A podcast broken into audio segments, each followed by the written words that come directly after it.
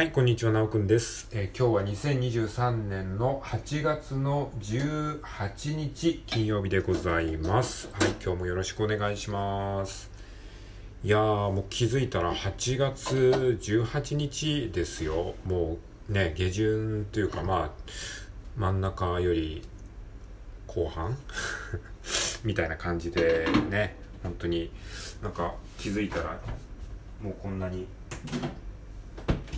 夏も、えー、過ぎておりまして秋が近づいてきてるようななんかそんなね空気感も漂ってきてますよね。夏らしいことなんかやったかなって毎年そうやって思いながらね 夏が、えー、過ぎていってしまいますけど夏らしいことといえば例えばね花火を見るとか、まあ、スイカを食べるとかですねかき氷を食べるとか、まあ、海やプールに行くとかですね。まあそういった夏といえばこれやるよねみたいなことね。皆さんなんかやりましたか？夏といえばこれやるよねみたいな。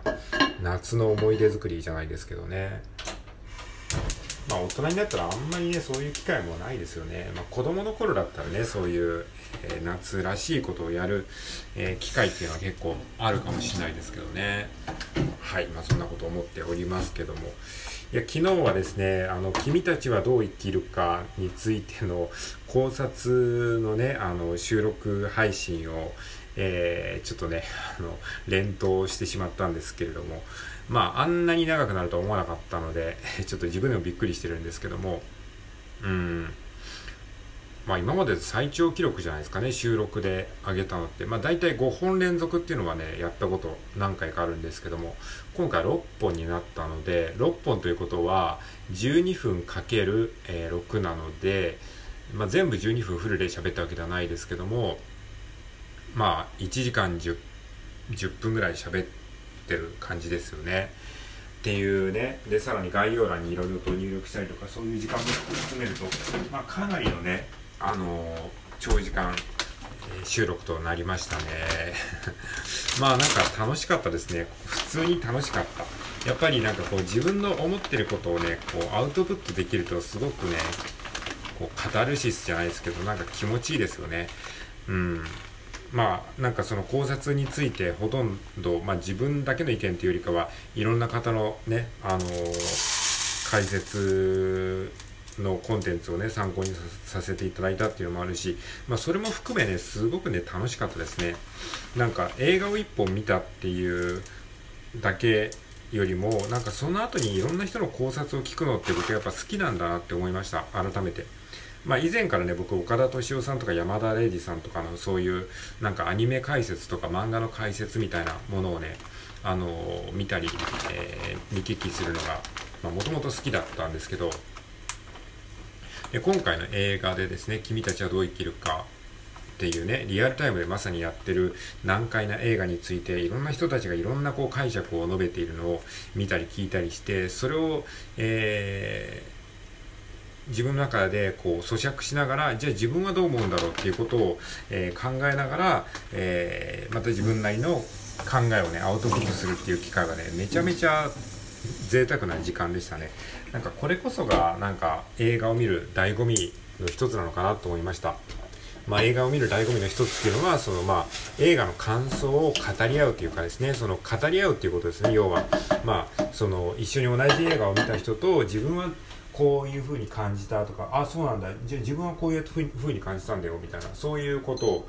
語り合うって楽しいじゃないですか。でもなかなか最近ってそういうこう、えー、機会がなくなってきてるなとか、まあ、大人になるとそういう機会が、えー、なくなってしまいがちじゃないですか。だから、そういった意味でね、このインターネット上で、あの、まあ、架空の語り合いをしているような感覚もしたんですよね。いろんな人が、あの、それぞれ自分のフィルターを通して、この映画に対する、まあ、感想を述べたりとかして、うん、なんかそれがなんかいろんな人とこう、まあその有名人に有名人そうでない人にかかわらずねこういろんな人の意見を聞けるっていうのはすごくね面白いですよね。これがインターネットがあるからこそできることであってうん。なかなか得難い体験 をさせていただいたなと思いました。はい。ねなのでねあのー、まだ聞いてない方はぜひね聞いてみてください、まあ、映画見て、えー、見てから聞いた方がいいと思います。で、できればですね、これを聞いてるあなたもですね、あのー、発信してほしいですね。この君たちはどう生きるかを見た自分なりの感想であったりとか考察であったりとか、まあ、考察っていうとね、ちょっと難しいかもしれないですけど、まあ単純にその見てどう思ったかっていう感想だけでもね、アウトプットしてみると結構ね、面白いですよ。うん。わかんなかったらわかんなかったでもういいんですけどね、全然。もう、そういう意見の人も結構いらっしゃいますし。なんか意味がわかんないみたいな。まあ僕自身もね、そうだったんですよ。ファーストインプレッションっていうか、最初はなんか意味はわからんっていう感じだったんですね、正直。でもね、なんかいろんな、いろんなメタファーというか、いろんな例えがね、こう、あるんだろうなっていう感じは、なんとなくしてて、うん。で、思ったのはね、やっぱりね、知識があるとね、楽しめるなっていうことだなと思いました。アートっていうのは。まあ、アートっていうと大げさですけどね、まあ、あの、あの映画自体がアート的な側面を持つ映画で、でそれはやっぱりこの宮崎駿監督自身の生い立ちとかいろんな過去のインタビューとか、えー、ジブリ作品のね過去のいろんな作品とか、えー、あとその世界のその神話であるとか、えー、そういったなんかあの世界のいろんな物語、有名な物語とか、そういう知識が前提にあると、やっぱりね、より楽しめるんだろうなっていうのをいろんな人の解説を聞いてて思ったんですよ。ま、当然その君たちはどう生きるかっていう元ネタになってる、その本ですよね。その、あの、古い時代に書かれた本。もうそれも、それ自体の内容もやっぱり知っていれば、えー、より内容がね、こう理解できるわけなんですよ。まあ、なのでねやっぱりこう改めてねこう知識をたくさん前提知識を持っておくっていうのはすごくねいいことなんだなとも思いましたね。まあ一方でねその一方であのー、子供みたいなね、その前提知識がない子供でも実はね、あの映画を楽しんでるっていう話も聞いて、それもね、結構意外というかね、びっくりしましたね。大人からすると意味わかんないっていう大人もいるにもかかわらず、何のそういう知識もない子供が結構普通に面白かったっていうね、感想を持ってたっていう話を聞いた時は、ちょっとね、あの、それも意外でしたね。うん、なんか、そ、それがすごく両極端ですよね。なんか知識が中途半端にあると逆に楽しめないみたいな、そういうところもあるのかもしれないですね。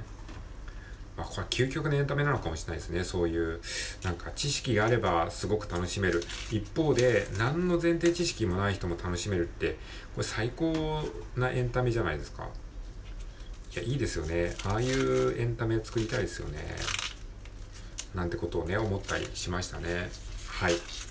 まあそんな感じですかね、今日話したいことというのは。まあ話したいことって特にないんですけど、まあただ、ただつらつら喋ってるだけなんですけどね。うん。まあなんでね、まあ、えー、要は何が言いたいかっていうと、まあ僕のその音声をね、もし余裕があったら聞いてほしいですね。まあそのさっき言ったように、6本、収録6本連続なので、まあ、ラジオトークってね、1回12分しか収録できないので、たまに長い話したい時に、ちょっと不便だなっていうのがありますけどね。うん。まあ、なので、その、6本なんで1時間何分なので、倍速で聞いていただくか、もしくは、えー、何かのながら作業をしながらね、まあ、あの、なんか作業しながら、作業用 BGM として流していただくみたいな感じで、えー、まあ、お暇の時に聞いていただければ嬉しいかなというふうに思います。で、えー、まあ、見た後にね、それを聞いて、で、そこから自分の、自分なりの解釈をアウトプットしてほしいですし、えー、もしくはお便りを、えー、アウトプットするほどでもないのであれば、感想をお便りでもしいただけたら嬉しいですし、うん、なんかそういう一つの映画を見てね、ちょっと語り合うっていうことをしてみたいんですよね。まあ、だからな、なんだろう、その収録っていうか、その YouTube とか収録配信で疑似的にね、そのネット上の人と語り合うっていうのも、それもそれで面白いんだけど、なんかね、コラボトークもね、もしできる人がいたらしてみたいですね。この間ね、あの、スラムダンクね、えー、映画、ザ・ファースト・スラムダンクの、えー、を見た感想をね、ラジオトークでコラボトークさせてもらったんですけど、あれもめちゃめちゃ楽しかったですね。そういうことをね、またなんかやりたいですね。うん、コラボトークね。その映画を見てどう思ったかとかね、お互いのその考察を語り合って。本当に人によってね、全然ね、違った見方ができるのがね、あの映画のすごいとこなんですよね。本当に分かりにくいんですよ。ある意味で。だから分かりにくいからこそこれは何の例えなんだろうとか逆に何の意味もないんじゃないか意外にね監督自身がそんなに意味を深く考えずに作ってる部分もあるんじゃないかなっていうふうにも思うんですよね。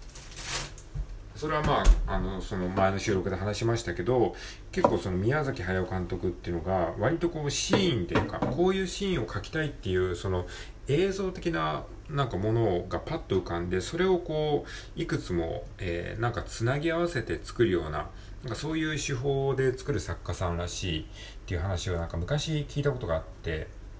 でそういう人っていうのはなんか印象的なシーンをまあなんていうか写真のスライドショーみたいな感じでね映画を作る、えー、映画作家さんって結構いるらしいんですよね。だからそのなんか物語がどうこうっていうよりかは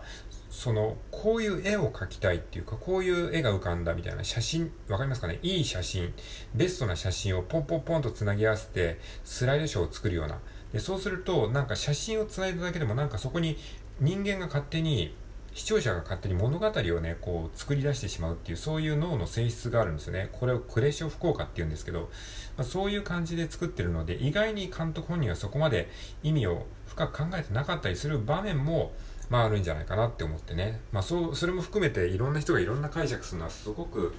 ね、面白いことだなというふうに思っておりますので、まあなんかいつかね、あのコラボトーク、えー、誰かとできたらいいなっていうふうに、えー、ぼんやり思ってるということでもございます。こうやってね、あの、やりたいことを一応口に出しておくとね、いつか叶うかもしれないので、一応ここでね、言っておきました。はい。えー、ということで、もうそろそろ時間なので、この辺で終わりたいと思います。はい。えー、今日も聞いてくれてありがとうございました。はい。それではまた、えー、お会いしましょう。今日も良い一日をお過ごしください。